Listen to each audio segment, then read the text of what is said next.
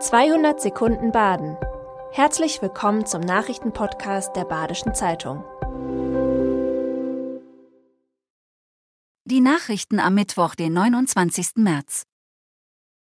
Das Freiburger Zeltmusikfestival erhöht die Eintrittspreise.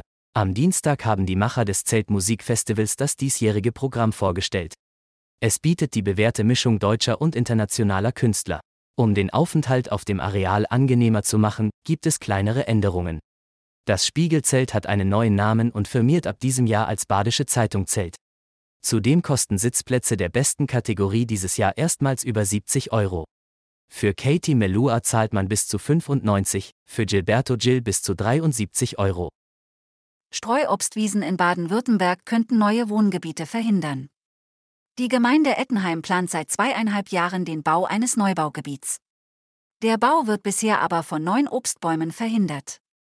Diese dürfen nach der derzeitigen Rechtslage nicht gerodet werden, da Streuobstwiesen wichtige Lebensräume für viele Tierarten sind. Baden-Württemberg hat bundesweit die strengsten Regeln zum Schutz von Streuobstwiesen. Ettenheims Bürgermeister hofft nun auf eine Ausnahme, da die Obstbäume ohnehin in einem schlechten Zustand sind. Das Freiburger Start-up Spindiak entlässt die Hälfte seiner Mitarbeiter.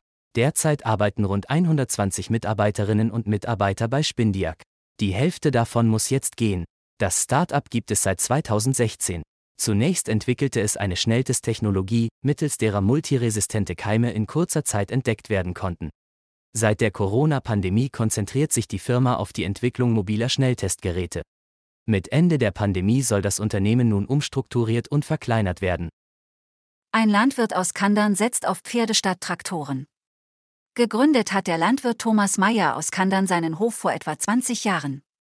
Dass er Pferde statt Traktoren und schweren Maschinen einsetzt, hat verschiedene Gründe. So verdichten die Pferde durch ihr geringes Gewicht bei der Feldarbeit den Boden weniger. Zudem verbrauchen sie keine klimaschädlichen Brennstoffe und verursachen keinen Lärm. Auf seinem Hof bietet Thomas Meyer auch Kutschfahrten und Planwagenfahrten an. Der Steinvasenpark in Oberried startet am Samstag in die neue Saison. Nach der Winterpause öffnet der Tierpark wieder seine Tore. Die Besucher können sich auf Nachwuchs von jeder Tierart freuen, so der Betreiber Patrick Braun. Die Ziegenbabys sind schon fast auf die Welt gekommen. In zwei bis drei Wochen kommen dann die Wildschweinfrischlinge. Neue Fahrgeschäfte und Attraktionen wird es dieses Jahr aber nicht geben. Das war 200 Sekunden Baden. Immer montags bis freitags ab 6.30 Uhr. Aktuelle Nachrichten rund um die Uhr gibt's auf der Website der Badischen Zeitung badische-zeitung.de.